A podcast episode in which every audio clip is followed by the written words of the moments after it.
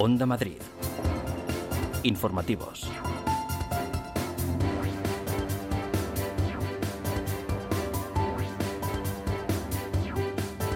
Muy buenas tardes, bienvenidos a las noticias de las dos en la sintonía de Onda Madrid. La vuelta al colegio más compleja por culpa de la pandemia.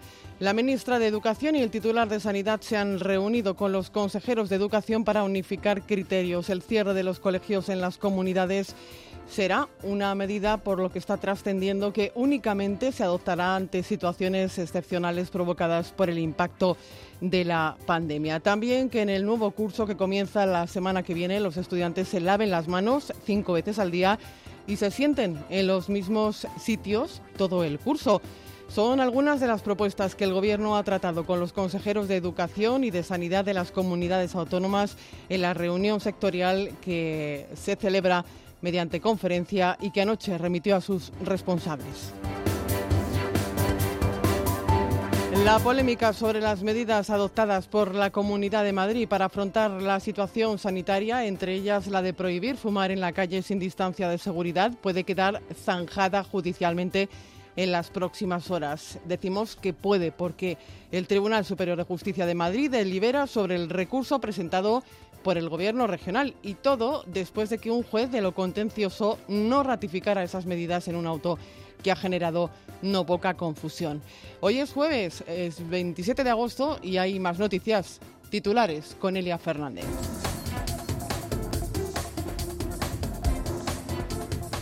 El Ayuntamiento de Madrid anuncia nuevas medidas frente a los brotes de coronavirus. Desde el 1 de septiembre los parques y jardines cerrarán a las 10 de la noche. Además, se adelanta ese día la clausura de las piscinas de verano y habrá una campaña de concienciación ciudadana para evitar contagios. La Feria Taurina de Alcalá de Henares pendiente de un último informe de sanidad. La Comunidad de Madrid mantiene por ahora su autorización que se revocará si empeoran los contagios y pide al Ayuntamiento de la localidad medidas para evitar aglomeraciones en los accesos a la Plaza de Toros denuncia por la gestión de las residencias de mayores. La Marea de Residencias ha presentado una querella en el Tribunal Superior de Justicia de Madrid contra los consejeros de Sanidad, Justicia y Políticas Sociales y también directores de residencias por delitos contra los derechos de los trabajadores de estos centros. Y en los deportes, el Fuenlabrada jugará en Segunda División. El conjunto madrileño disputará la próxima temporada en la División de Plata tras la resolución del Tribunal de Arbitraje Deportivo que considera competente al juez de la Liga y no al Comité de la Federación de Fútbol.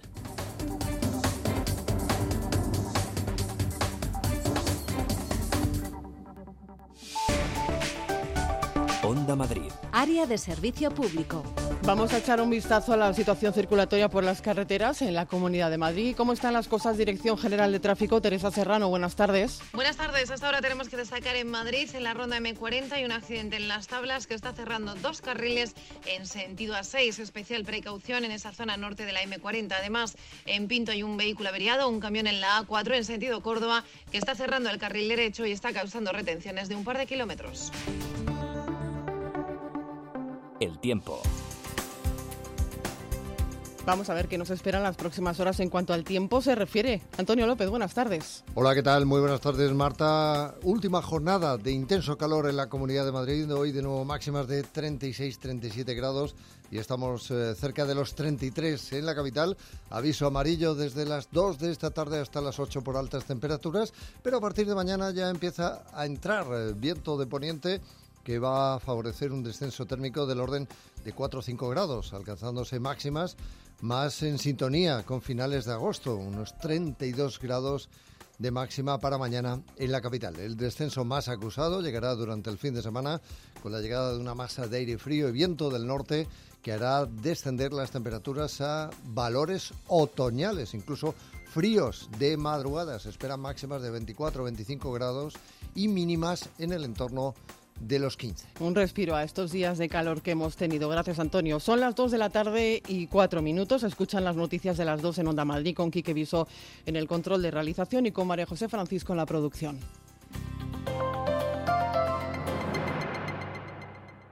Seaside Collection. En Gran Canaria y Lanzarote, hoteles a solo unos pasos de la playa. Disfrute del servicio y la atención más esmerada que pueda soñar. Unas instalaciones de primer nivel, junto a una cuidada gastronomía, convertirán su estancia en una experiencia inolvidable. Conózcanos Seaside Collection. ¿Por qué conformarse con menos? Tu casa dice mucho sobre ti y Carpimart tiene mucho que decir sobre tu casa.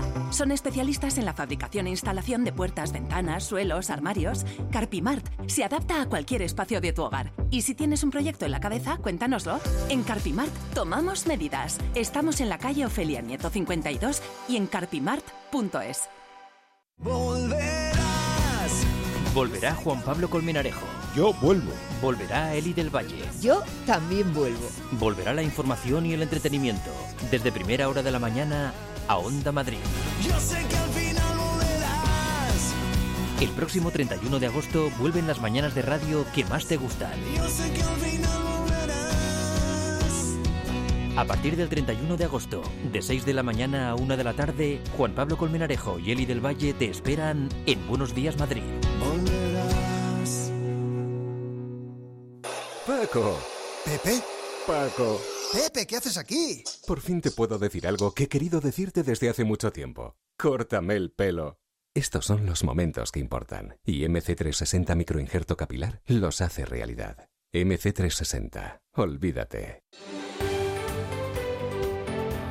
Onda Madrid cede gratuitamente este espacio publicitario. Una iniciativa de Radiotelevisión Madrid y en colaboración con la Consejería de Economía de la Comunidad de Madrid. Tus bares favoritos, tus amigos de siempre. Ahora disfrútalos más con Social Bar. Socialbar.es, la nueva aplicación que te ofrece descuentos y promociones exclusivas en tus bares favoritos. Descárgatela ya gratis y disfruta de tus promos. Hazte un social.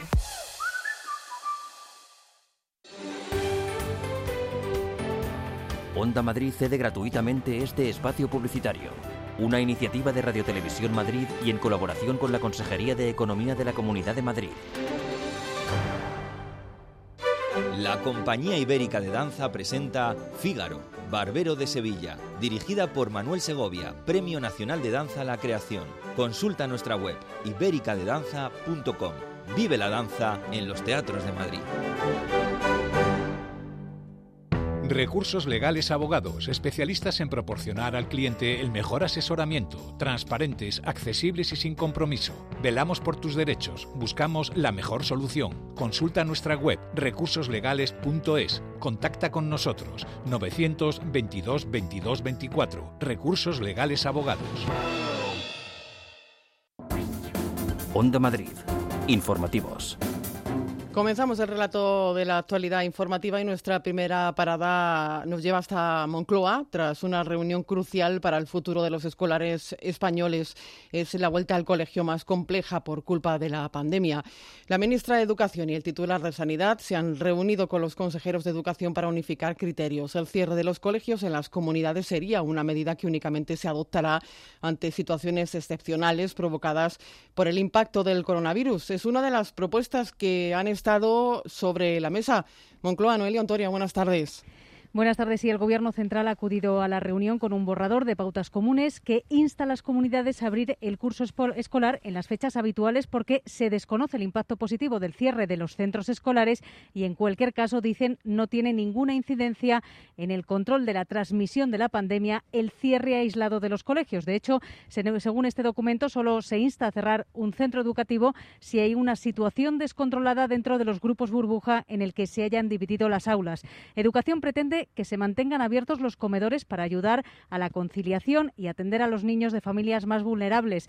A la entrada a, del colegio habrá control de temperatura, limpieza de los niños cinco veces al día, desinfección de aulas y ventilación. Se vigilará la distancia en las actividades físicas y se obligará a todos los menores eh, a todos los niños mayores de seis años a usar mascarilla. En el borrador no se especifica un porcentaje de incremento del número de profesores para bajar el número de alumnos por por aula ni las ayudas a los padres que tengan que quedarse en casa para cuidar de sus hijos porque han resultado infectados. La reunión continúa a esta hora, está en marcha desde las 10 de la mañana. Su término se va a ofrecer una rueda de prensa para saber qué aportaciones de las comunidades autónomas ha aceptado el Gobierno. Gracias, Noelia. La presidenta de la Comunidad de Madrid, Isabel Díaz Ayuso, ha comenzado una ronda de contactos para presentar el plan de vuelta al cole con una reunión de trabajo con el presidente del Partido Popular y líder de la oposición, Pablo Casado. En el encuentro celebrado en la Real Casa de Casado ha trasladado el apoyo del principal partido de la oposición al plan educativo regional que ha tildado de ambicioso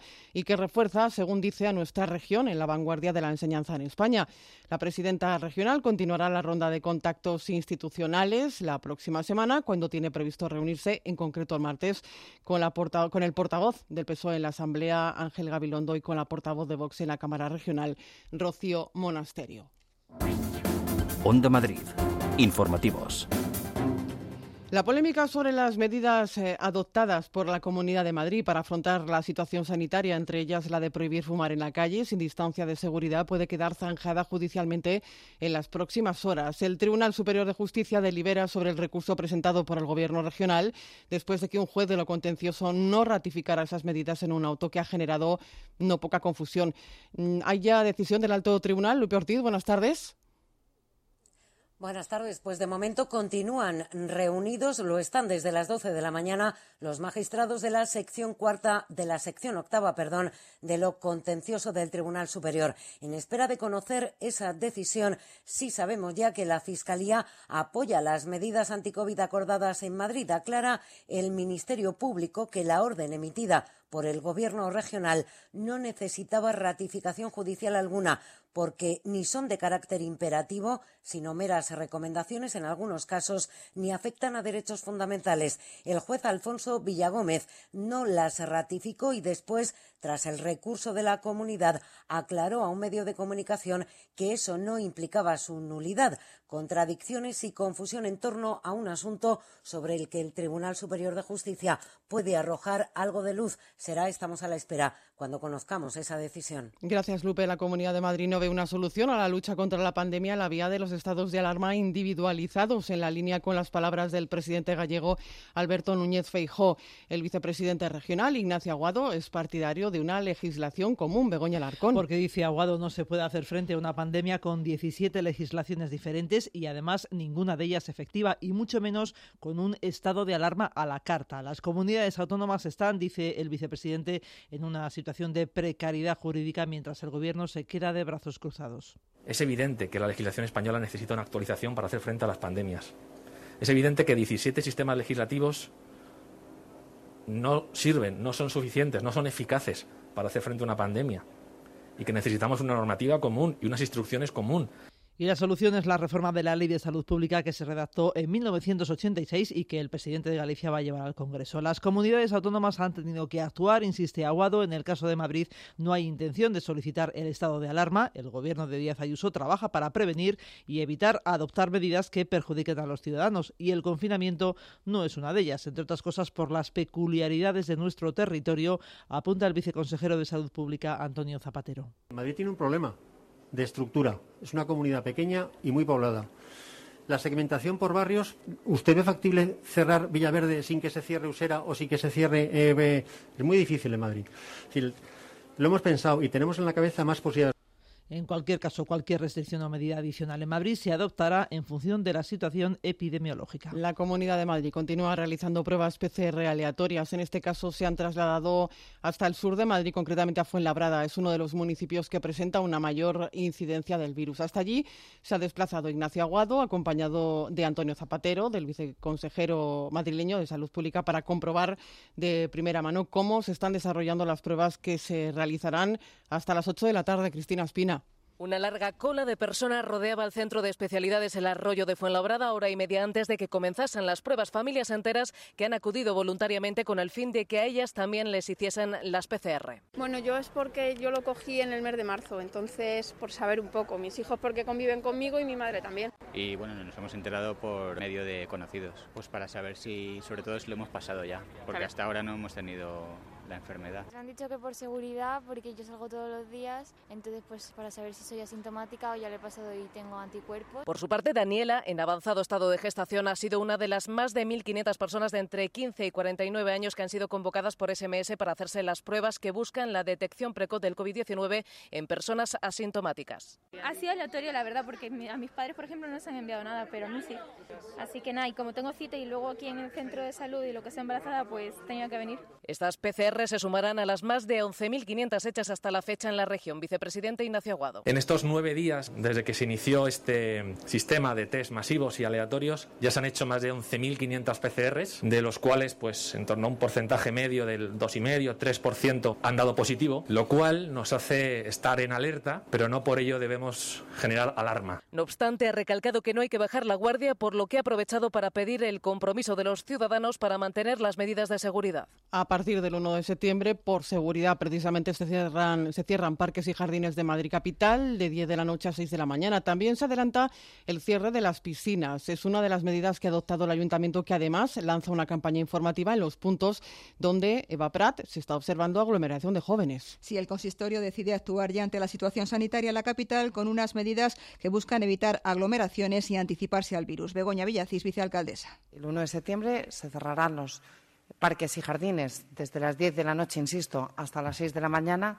Y el 1 de septiembre también cerraremos las, piscinas municipales. Esperamos que con estas medidas sean suficientes para controlar y, sobre todo, para algo que es muy importante, que es concienciar, pero no descartamos que en el futuro tengamos que seguir esta línea.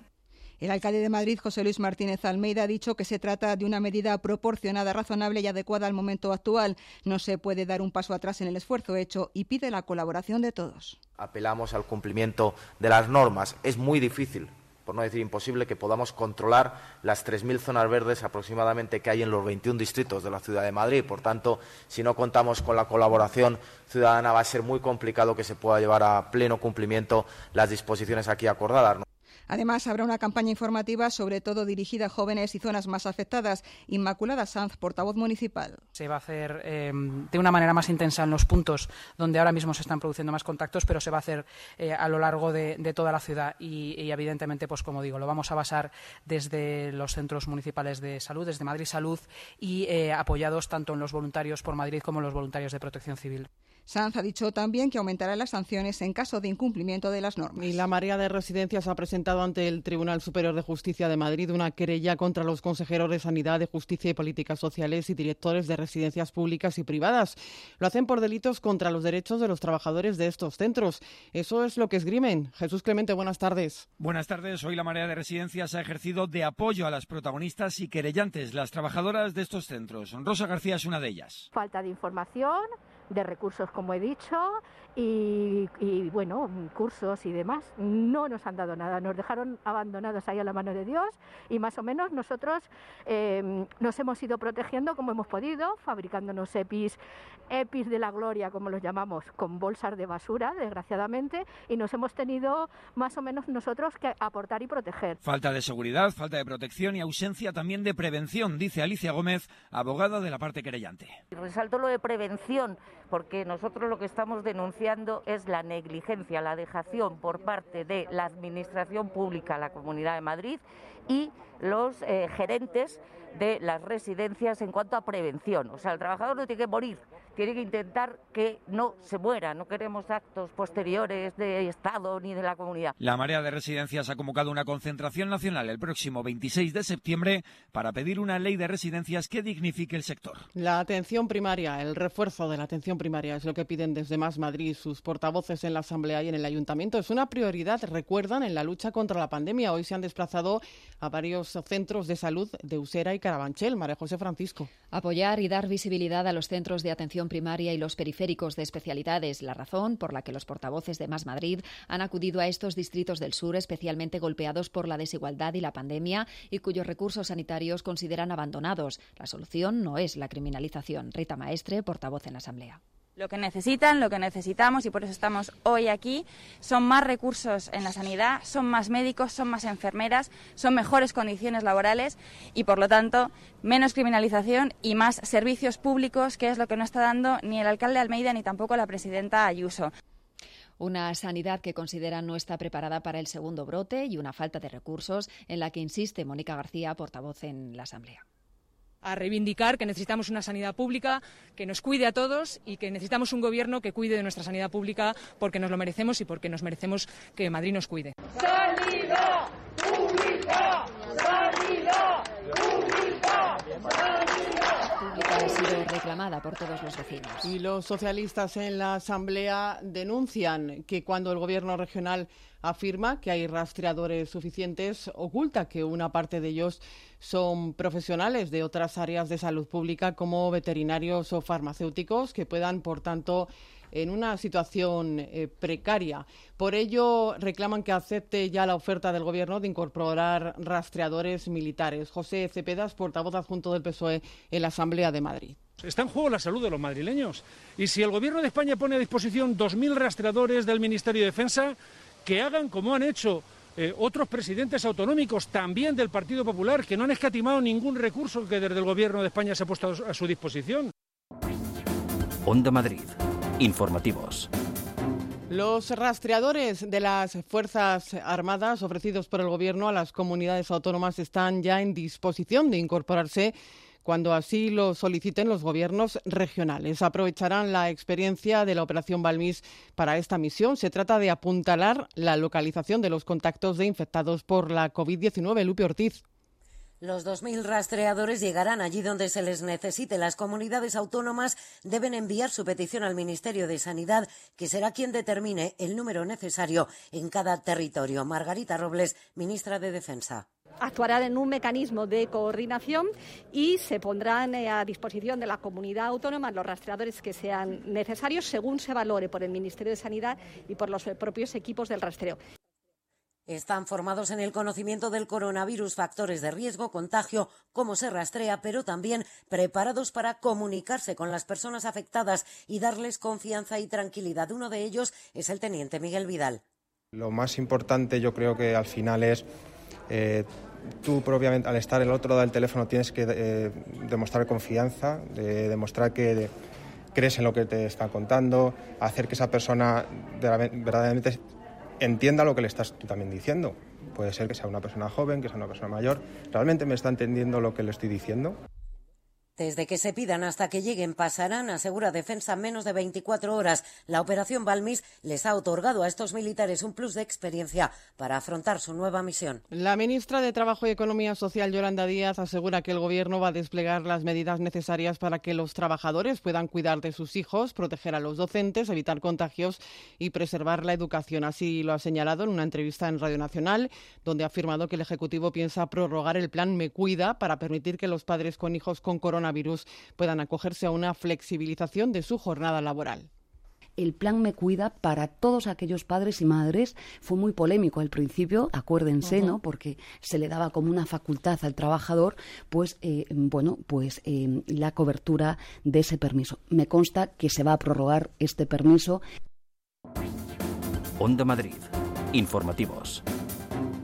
Avanzan a buen ritmo las obras del Instituto de Medicina Legal de Madrid, el edificio que conocemos como el Donut, único superviviente del fallido proyecto de la Ciudad de la Justicia. El consejero Enrique López ha visitado esta mañana las instalaciones que probablemente se inauguren en otoño. Será un referente en la investigación y formación forense. También generará sinergias con el Hospital de Pandemias que la comunidad está levantando en Valdebebas y además está preparado para trabajar en circunstancias extraordinarias. Está preparado para, atender autopsias de un gran accidente aéreo, está preparado para atender autopsias de un gran atentado, que insisto, espero que nunca vuelva a ocurrir en la, ciudad de Madrid, pero lo tenemos preparado para esas circunstancias extraordinarias. Se va a generar una gran sinergia como consecuencia de la proximidad del hospital aledaño, el hospital especial creado, construido para, para eh, este tipo de epidemias. Y la Comunidad de Madrid refuerza su apuesta municipalista con un nuevo convenio que busca facilitar la labor de la Federación de Municipios de Madrid.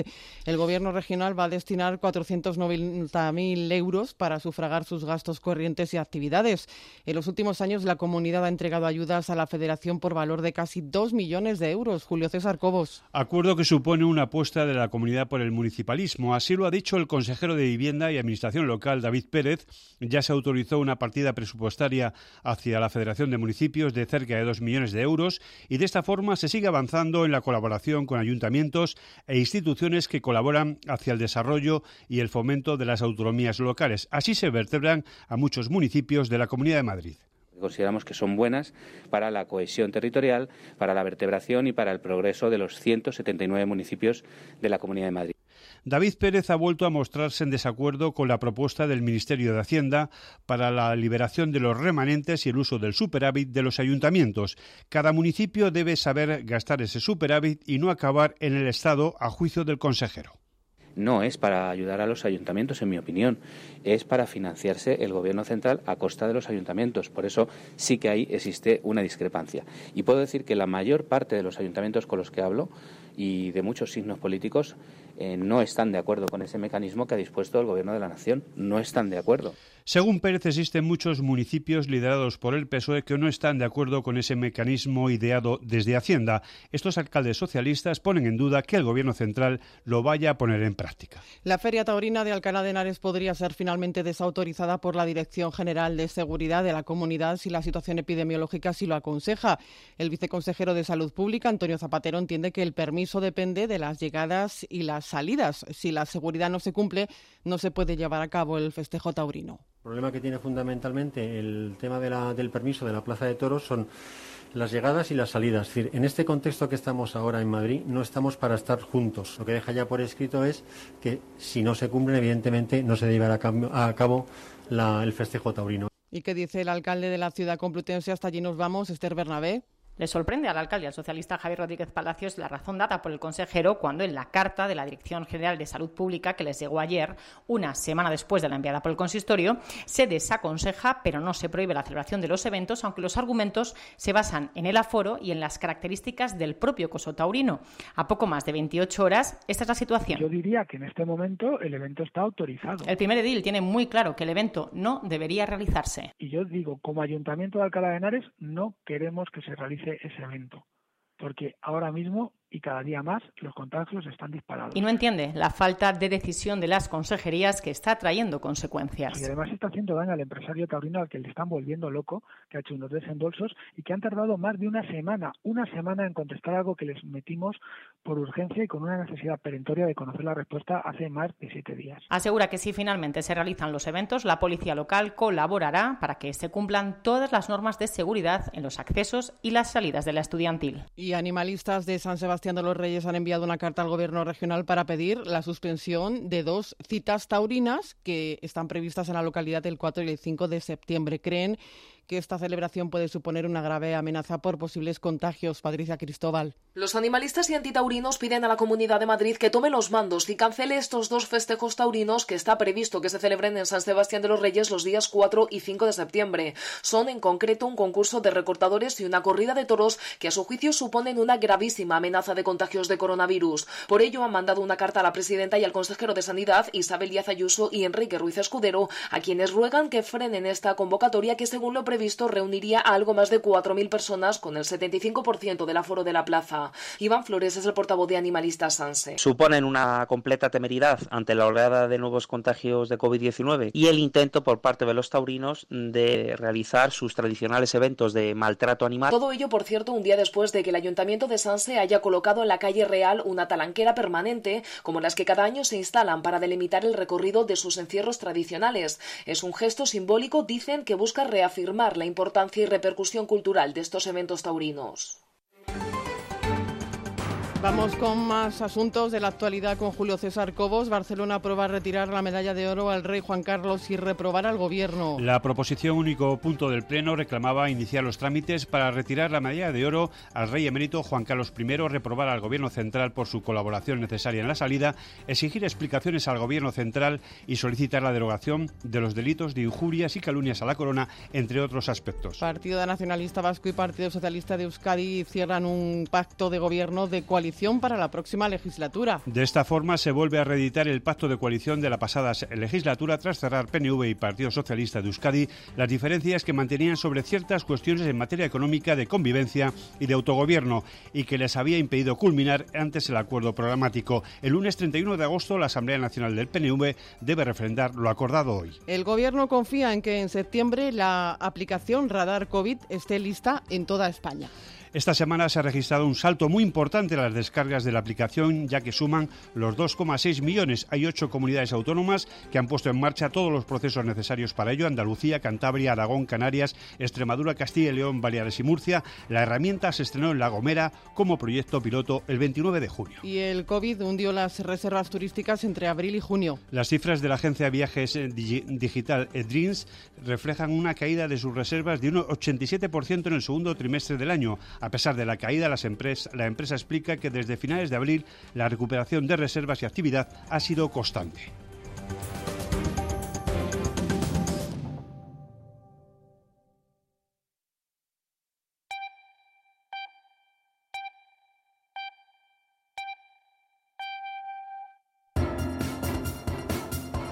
Onda Madrid. Informativos. Son las dos y media de la tarde y es momento de resumir lo fundamental a esta hora con Elia Fernández. Reunión crucial para la vuelta a clase. Los ministros de Sanidad y Educación han acordado con las comunidades autónomas el uso obligatorio de mascarillas desde los seis años y presencialidad al menos hasta segundo de la ESO. El Gobierno además ha propuesto considerar como brote la confirmación de dos casos o más de coronavirus y que colegios e institutos se cierren solo si hay transmisión descontrolada. Pendientes del Tribunal Superior de Justicia de Madrid delibera sobre el recurso del Gobierno regional contra el auto que no ratificó medidas como la prohibición de fumar en la calle y el cierre del ocio nocturno. La Fiscalía considera que la orden no necesitaba de dicho trámite, pero el consejero de Justicia, Enrique López, opta por la prudencia. La polémica de si la orden es o no aplicable al margen de la no ratificación lo va a resolver el Tribunal Superior de Justicia. La Comunidad de Madrid, por un criterio de prudencia, igual que acudió al juez para pedir la ratificación, eh, espera a esa resolución para aplicar la, orden. El vicepresidente Ignacio Aguado reclama al Gobierno central una legislación común para evitar este tipo de situaciones frente a la pandemia. Es evidente que la legislación española necesita una actualización para hacer frente a las pandemias. Es evidente que 17 sistemas legislativos no sirven, no son suficientes, no son eficaces para hacer frente a una pandemia y que necesitamos una normativa común y unas instrucciones común el Ayuntamiento de Madrid anuncia nuevas medidas frente a los brotes de coronavirus. Desde el 1 de septiembre, parques y jardines cerrarán a las 10 de la noche. Además, se adelanta ese día la clausura de las piscinas de verano. El alcalde José Luis Martínez Almeida apela a la responsabilidad ciudadana. Apelamos al cumplimiento de las normas. Es muy difícil por no decir imposible, que podamos controlar las 3.000 zonas verdes aproximadamente que hay en los 21 distritos de la ciudad de Madrid. Por tanto, si no contamos con la colaboración ciudadana, va a ser muy complicado que se pueda llevar a pleno cumplimiento las disposiciones aquí acordadas. Los rastreadores del ejército listos para empezar a trabajar. El Ministerio de Defensa estudiará las peticiones de las comunidades y decidirá cuántos envían. La titular de la cartera, Margarita Robles, asegura que la intención es que el proceso sea lo más rápido posible. Queremos hacer un procedimiento muy ágil y muy eficaz con los 2.000 rastreadores de las Fuerzas Armadas que tenemos preparadas, que han hecho sus cursos oportunos y que tienen un conocimiento de la situación. E inmediatamente que una comunidad autónoma lo pida, lo pida al Ministerio de Sanidad del visto bueno, el Ministerio de Defensa pone en marcha los rastreadores. Y nueva denuncia por la gestión de las residencias de mayores. La marea de residencias ha presentado una querella hoy contra los consejeros de Sanidad, Justicia y Políticas Sociales y directores de residencias por delitos contra los derechos de los trabajadores de estos centros. Y es el momento de desplazarnos hasta el Palacio de la Moncloa, señal en directo que nos llega desde la sala de prensa. Vamos a escuchar en directo ya las eh, palabras de la ministra de Educación y Formación Profesional, Isabel Celá. Ustedes bien saben de celebrar una importante reunión multisectorial en la que hemos alcanzado un acuerdo total con las comunidades autónomas sobre actuaciones coordinadas en salud pública frente a la COVID-19 para los centros educativos durante el curso 2021.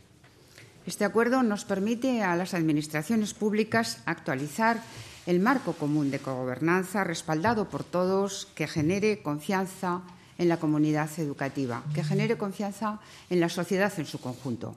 Buscamos precisamente esa tranquilidad de las familias eh, porque saben que van a llevar a un colegio, a una escuela con un entorno escolar muy seguro. Es un acuerdo que recoge 29 medidas y cinco recomendaciones relativas a la prevención, higiene y promoción de la salud para su aplicación por las administraciones competentes que garanticen una vuelta a las, aulas de forma segura recoge medidas muy importantes, tales como, eh, con carácter general, actividad lectiva presencial como hemos venido reiterando, para todos los niveles y etapas del sistema educativo, priorizándola para el alumnado de menor edad, al menos hasta segundo curso de enseñanza secundaria obligatoria. Buscamos la presencialidad de todos los alumnos y alumnas en todos los niveles y grupos. Los centros educativos, además, se mantendrán abiertos durante todo el curso escolar, asegurando los servicios de comedor, así como apoyo lectivo a menores con necesidades especiales o pertenecientes a familias socialmente vulnerables, siempre y cuando la situación epidemiológica obviamente lo permita. Es decir, atenderemos en todo momento la evolución de la pandemia y las decisiones de las autoridades sanitarias. Al mismo tiempo, en coordinación efectiva, todos los centros educativos designarán a una persona responsable para los aspectos relacionados con la COVID-19 eh, que deben estar que debe estar familiarizada con todos los documentos relacionados con la pandemia. En relación a la limitación de contactos, el uso de la mascarilla será obligatorio con carácter general a partir de los seis años de edad, con independencia del mantenimiento de las distancias interpersonales. Y en educación infantil y en primaria, en primer ciclo de educación primaria, la organización del alumnado se establecerá con carácter general en grupos de convivencia estable. Además, se realizará una higiene de manos de forma frecuente y meticulosa y establecemos al menos cinco veces eh, a la entrada y salida del centro educativo eh, y con carácter regular. Esto se podrá hacer, obviamente, no solamente con agua y jabón, sino también con geles hidroalcohólicos. El alumnado recibirá educación para la salud. También enviaremos información a las familias y, obviamente, formación para los profesionales damos una gran importancia a la ventilación, ¿eh? a la ventilación de las instalaciones de todo el centro y también a la limpieza, desinfección del centro. Los comedores escolares eh, se establecerán, es decir, se ofrecerán con regularidad, también con distancias establecidas, así como el transporte escolar según se regula y se acoge en el documento. Como ustedes saben, este acuerdo ha sido posible gracias a todo el trabajo que hemos venido llevando a cabo obviamente el Ministerio de Sanidad y el Ministerio de Educación a través de seis conferencias sectoriales con los consejeros y consejeras de educación. Esta, por cierto, ha sido la sexta conferencia sectorial de este año. La primera que hemos compartido con el ministro Illa y con la ministra Darias, lo cual es verdaderamente una novedad en este país. Es decir, hemos logrado, obviamente, una coordinación eh, interministerial para dar un servicio a la sociedad. Nuestro objetivo es doble. El objetivo de educación es doble. Es conseguir, tratar de conseguir, conseguir el mayor grado de presencialidad posible para el alumnado en infantil, primaria y parte de la secundaria, en todo caso, y de todos los demás en general. Y conseguir una vuelta a la escuela segura, saludable y sostenible para todos los miembros de la comunidad educativa. El Ministerio de Educación y Formación Profesional y los consejeros de educación estamos trabajando desde la suspensión de la actividad educativa presencial para garantizar la continuidad de la formación de nuestros niños y jóvenes en estas difíciles circunstancias. Hemos trabajado conjunta y coordinadamente, respetando la distribución competencial de las eh, comunidades autónomas. Y en esto ciframos nosotros precisamente la cogobernanza. Así, hemos conseguido concluir el curso 19-20 celebrar las pruebas de la EBAU, organizar la formación en los centros de trabajo y homologar los estudios cursados en el extranjero, entre otros asuntos. Y lo hemos hecho de manera satisfactoria y con buenos resultados. desde hace meses estamos trabajando en el inicio del curso escolar 2021 que comenzará este mes ya, bueno, el próximo mes de septiembre. Hay mucho trabajo hecho, porque nuestro objetivo, el de todas las administraciones educativas, ha sido el de garantizar el derecho de los menores a la educación en un entorno seguro. Quiero recordar que ya el 11 de junio la práctica totalidad de las comunidades autónomas adoptaron los acuerdos de la Conferencia Sectorial de Educación para el inicio y desarrollo del curso 2021. Reitero, 11 de junio, todas las comunidades autónomas, con excepción de dos, ya respaldaron este acuerdo. Con ello, con este acuerdo, han venido trabajando en sus respectivos protocolos. Por lo tanto, además de este acuerdo, para facilitar la redacción de esos protocolos, como digo, que ya desde principios de julio tienen las comunidades autónomas, solo un día después del estado de finalizar el estado de alarma, es decir, concretamente el 22 de junio, se puso a disposición de todas las comunidades autónomas una guía de medidas de prevención, higiene y promoción de la salud frente a COVID-19 para los centros educativos en el curso 2021. Esta guía fue elaborada conjuntamente por el Ministerio de Sanidad y por el Ministerio de Educación. Y enviamos esta guía a todas las comunidades autónomas, a todas las asociaciones y a los agentes, interlocutores sociales, medios de comunicación. Efectivamente, los planes presentados por las comunidades autónomas desde principios de julio se acogen a estos dos documentos fundamentales. Además, el Gobierno, en el caso de la educación, ha hecho una importantísima inversión de más de 2.000 millones de euros en diferentes partidas, entre ellos el Fondo COVID-19.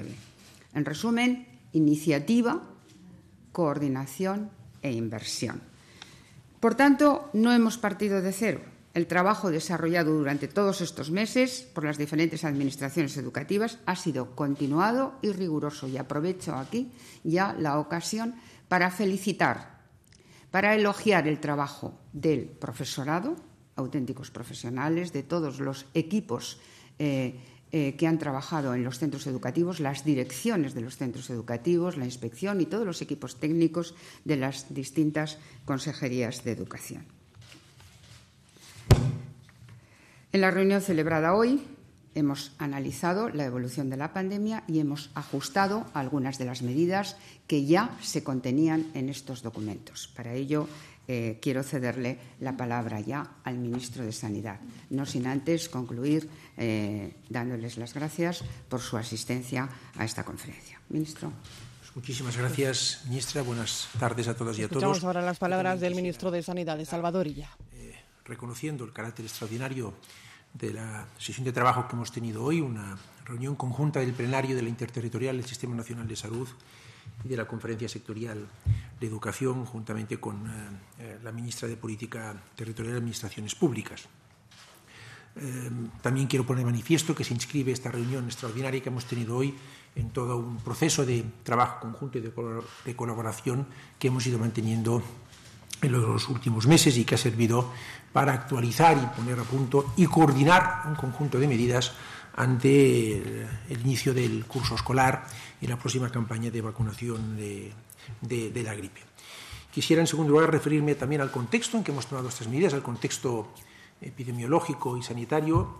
Ustedes eh, saben que hay un crecimiento de casos con unas características distintas a lo que estuvimos apreciando los meses de marzo y abril, pero en cualquier caso un crecimiento de casos, es verdad, de personas más jóvenes, es verdad, de muchos de ellos más de la mitad asintomáticos, es verdad, con una presión asistencial eh, alrededor del 5% y con un eh, número de fallecidos pues también afortunadamente afortunadamente bajo, pero eh, en este contexto hemos pensado que era bueno hacer una revisión de todos los mecanismos que habíamos ya acordado con el Ministerio de Educación y que han estado trabajando las distintas comunidades autónomas para garantizar un, reinicio, un inicio de la actividad educativa del curso escolar en plenas garantías sanitarias. En ese sentido, eh, hoy hemos adoptado eh, dos medidas, dos acuerdos, dos acciones coordinadas en materia de salud pública una referente a educación y una segunda referente a la campaña de vacunación de la gripe. Eh, ¿Esto qué quiere decir? Son acciones coordinadas en materia de salud pública. Recordarán ustedes que tienen como precedente las que adoptamos el viernes 14 de agosto, las primeras que se adoptaron en democracia. Es una medida prevista en la legislación y contemplada en nuestro plan de respuesta temprana, también acordado con las comunidades autónomas, y son medidas que acordamos conjuntamente y que nos obligan a todos, obligan, por tanto, al conjunto de comunidades autónomas eh, para ser puestas en marcha. Cada comunidad autónoma, efectivamente, había venido haciendo su trabajo de preparación eh, del inicio del curso escolar, pero ha parecido eh, oportuno, y yo lo quiero subrayar y lo quiero agradecer también, el tomar un conjunto de medidas coordinadas, conjuntas, de aplicación en todo el territorio de, España, eh, que pensamos que son imprescindibles para garantizar un curso escolar. Hay un acuerdo unánime en que eh, la actividad ed educativa tiene que ser presencial y que se dan las condiciones con las medidas que hemos adoptado hoy para que esta actividad presencial reúna los requisitos de seguridad en materia de, de salud pública. Por tanto, también quiero subrayar esto. Vamos a empezar el curso eh, de forma presencial, como ha dicho la eh, consejera, la ministra de, Educación. Y el acuerdo, los dos acuerdos contemplan eh, en un total de 29 medidas y 5 recomendaciones. El acuerdo que hace referencia a las medidas sobre centros educativos para el curso 2020-2021 contempla 23 medidas y cinco recomendaciones. Ha tenido un apoyo absoluto de todas las comunidades autónomas, con la abstención únicamente del, País Vasco. Las demás le han dado un apoyo. Y, eh, en fin, eh, quiero resaltar algunas medidas. Me van a permitir que eh, subraye, lo ha hecho también la ministra de Educación, cinco de ellas. ¿no? Primero, como referencia y como criterio, la distancia interpersonal de 1,5 metros. Es verdad que puede haber excepciones motivadas y, por tanto, eh, de la diversidad de centros educativos pues puede resultar esto, pero como criterio de referencia la distancia interpersonal sigue siendo importante. El uso de la mascarilla a partir de seis años de edad. Esto es una medida también que hemos acordado y que me parece que es de relevancia y de trascendencia. Una higiene de manos mínimo, como mínimo cinco veces al día. Ayer conocimos los resultados de un estudio llevado a cabo por eh, el Hospital San Juan de Dios eh, de Barcelona que justamente concluía que es un factor esencial para disminuir la transmisión de contagios, la higiene continuada de manos, eh, una ventilación muy frecuente y, si es posible, incluso eh, mantener la, la, la, ventilación de forma constante, quiero decir, mantener la actividad educativa con ventanas abiertas si es posible. No, es difícil tomar una medida homogénea para todos los 27.000 centros educativos que hay en nuestro país, pero en cualquier caso tiene que ventilarse al inicio y al final de la jornada, durante el recreo, si es posible por periodos de 10-15 minutos entre clases y si es posible mantener una ventilación continuada, pues muchísimo mejor. Y luego la toma de temperatura antes del inicio de la jornada escolar eh, para todas las personas que asistan al centro educativo en la modalidad que escoja cada comunidad autónoma, bien sea en el domicilio por parte de los padres, bien sea a la entrada del centro educativo, de la entrada del aula, esto cada comunidad autónoma lo organizará como lo tenga por conveniente. Hay medidas que, a las que también se ha referido y que ustedes ya conocen, la ministra de Educación respecto a establecer grupos estables hasta segundo de primaria, minimizar los contactos eh, eh, entre distintos grupos, eh, fin, eh, precauciones también en el transporte escolar. Siempre que sea posible es bueno trasladarse al centro educativo por medios activos, quiero decir, andando o en bicicleta. Cuando es necesario el transporte colectivo, pues naturalmente el uso de la mascarilla. Se recomienda ahí incluso que los alumnos de 3 a 5 años usen también la mascarilla durante el transporte escolar. Se recomienda que no haya movilidad en el asiento asignado en el transporte escolar para poder facilitar el rastro de contactos. Ha habido también una, consideración o consideraciones respecto a cómo actuar cuando hay un brote, básicamente, eh, un caso confirmado, básicamente la, pauta es cuando el caso confirmado hace referencia a grupos de convivencia estable, eh, el grupo de convivencia estable tiene que cuarentenarse. Cuando el caso confirmado hace referencia a un grupo normal, una aula normal, solamente aquellos contactos estrechos. De todas formas, también hemos adquirido el compromiso de la guía que fue discutida y validada por la Comisión de Salud Pública de la Interterritorial del Sistema Nacional de Salud y que es un documento vivo, la vamos a volver a, discutir. Lo han, solicitado algunas comunidades autónomas y así lo haremos en la próxima sesión del Consejo Interterritorial. Pero el criterio es este. ¿eh? Se establece que hay un, un, brote cuando hay tres casos en un centro educativo y ahí también hemos estudiado eh, y compartido pues, todo lo que están haciendo otros países de nuestro entorno, países europeos que ya han empezado la actividad escolar y hemos tomado también como referencia estas recomendaciones, además de las consideraciones del Centro Europeo de, de y de la Organización Mundial de, de la Salud. Yo quiero destacar, por tanto, eh, como una medida, a mi juicio, muy relevante, que haya habido un apoyo tan unánime o tan absoluto a este conjunto de medidas que, insisto, son un denominador, un mínimo denominador común para retomar eh, la actividad educativa presencial. La segunda acción coordinada en materia de salud pública eh, hace referencia a, la vacunación de la gripe, recoge seis medidas. Eh, nos ponemos de acuerdo en empezar un poco antes la campaña de vacunación de la gripe. Normalmente se empezaba a finales de octubre, principios de noviembre. Este año vamos a hacerlo durante la primera quincena de octubre, idealmente la primera semana de, de octubre, el, la, el, mismo tiempo en todo, en todo territorio de, de nuestro país. Las personas eh, que vamos a empezar a vacunar son las personas mayores, preferentemente a partir de 65 años, las personas de menos de 65 años con especial riesgo frente a complicaciones de la gripe o que puedan contagiar las personas que tienen este riesgo y las personas que ejercen servicios públicos esenciales y, y de otro tipo. ¿no?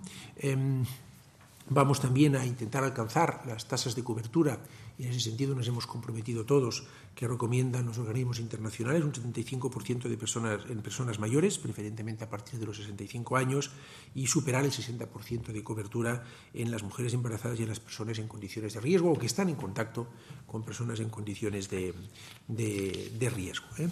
Eh, eh, vamos también a empezar por las personas mayores que están en centros eh, residenciales y también, evidentemente, haremos las campañas de difusión y de concienciación y apelaremos a los colectivos profesionales a que nos ayuden en esta, en esta labor para hacer eso. También hemos acordado seguir manteniendo eh, reuniones eh, semanales del plenario del Consejo Interterritorial del Sistema Nacional de, Salud. Por cierto, hoy es la reunión eh, decimotercera que celebra eh, la interterritorial, el plenario de la interterritorial del Sistema Nacional de Salud desde el fin del estado de alarma y la cuadragésimo sexta desde el inicio de la pandemia. Por tanto, ya mucho trabajo acumulado. ¿no? Pues hemos comprometido, hemos comprometido a seguir celebrando con carácter, como mínimo, una vez a la semana reuniones de este tipo y cada vez que sea necesario. ¿no?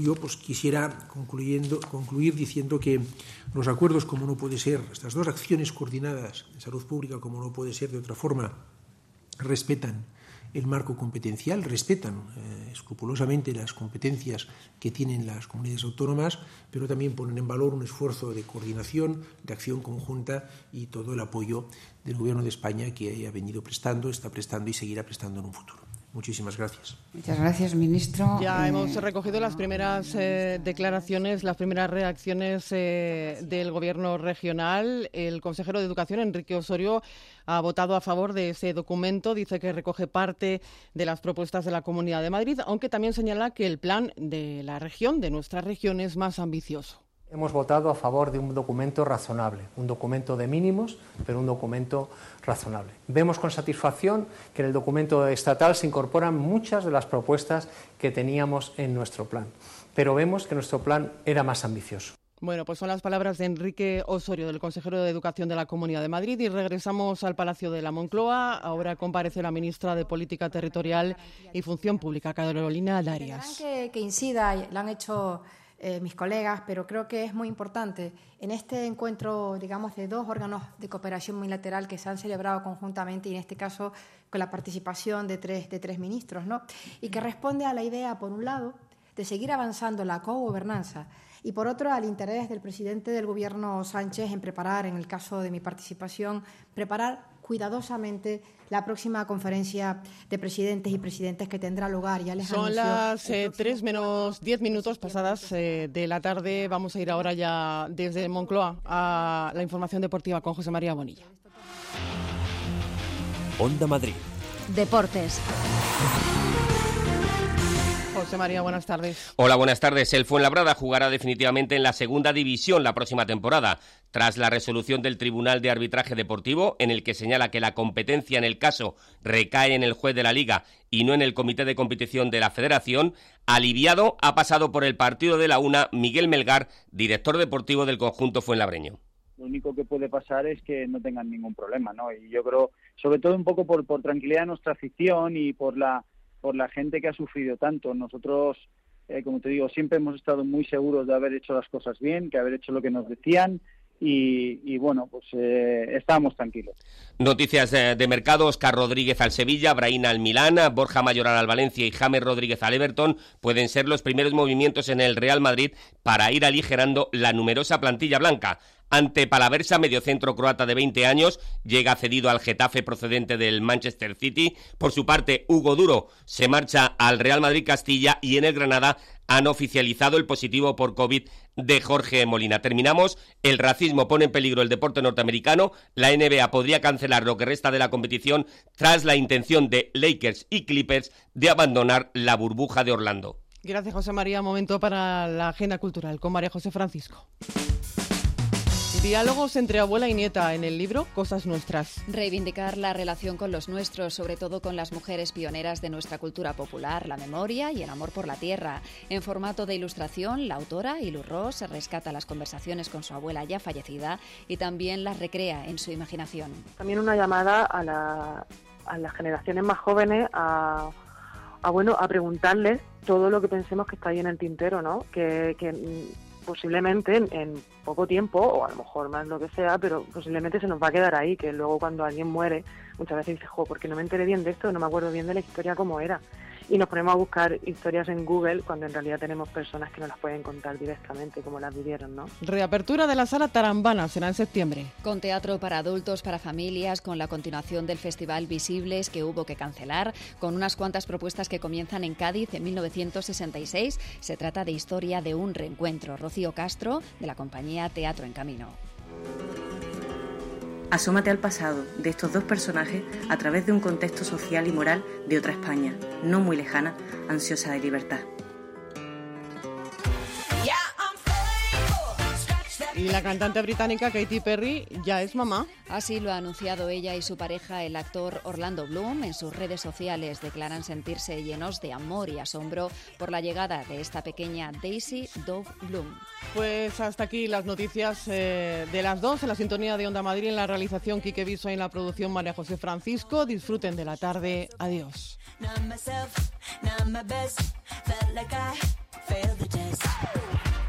But every tear has been a lesson. Rejection can be God's protection. Long, hard road to get that redemption, but no shortcuts to a blessing. Yeah, I'm faithful. Scratch that, baby, I'm grateful. Gotta say, it's really been a while, but now I got back that smile. I'm so faithful. Scratch that, baby. Onda Madrid. Informativos.